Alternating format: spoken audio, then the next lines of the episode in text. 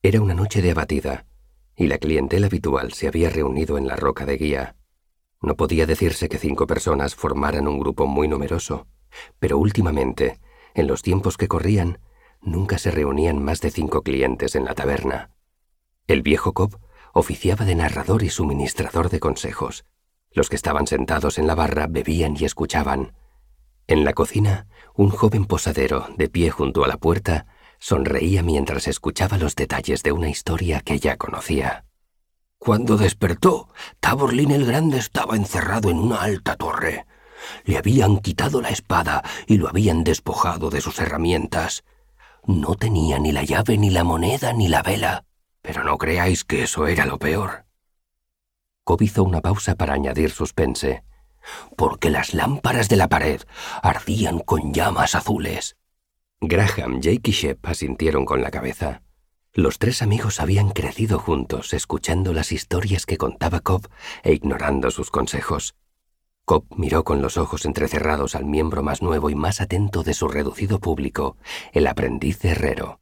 ¿Sabes qué significaba eso, muchacho? Llamaban muchacho al aprendiz herrero, pese a que les pasaba un palmo a todos. Los pueblos pequeños son así, y seguramente seguirían llamándolo muchacho hasta que tuviera una barba poblada o hasta que, harto de ese apelativo, hiciera sangrar a alguien por la nariz. El muchacho asintió lentamente y respondió, Los Chandrian. Exacto, confirmó Cobb. Los Chandrian. Todo el mundo sabe que el fuego azul es una de sus señales. Pues bien, estaba... Pero, ¿cómo lo habían encontrado? Lo interrumpió el muchacho.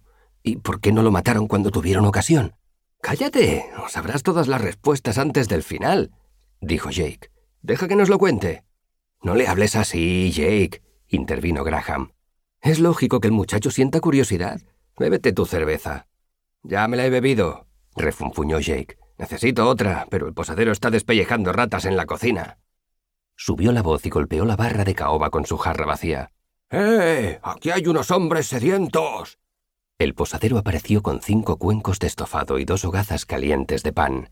Le sirvió más cerveza a Jake, a Shep y al viejo Cobb, moviéndose con vigor y desenvoltura.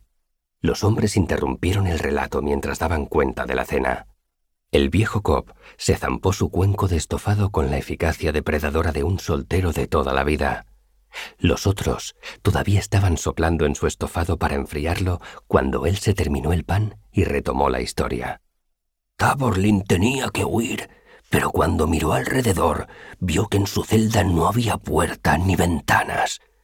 Lo único que había era piedra lisa y dura, una celda de la que jamás había escapado nadie. Pero Taborlin conocía el nombre de todas las cosas, y todas las cosas estaban a sus órdenes. Le dijo a la piedra, Rómpete, y la piedra se rompió. La pared se partió como una hoja de papel, y por esa brecha Tabor limpió el cielo y respiró el dulce aire primaveral. Se acercó al borde, miró hacia abajo y sin pensárselo dos veces, se lanzó al vacío. El muchacho abrió mucho los ojos. ¡No! exclamó. Copa sintió con seriedad.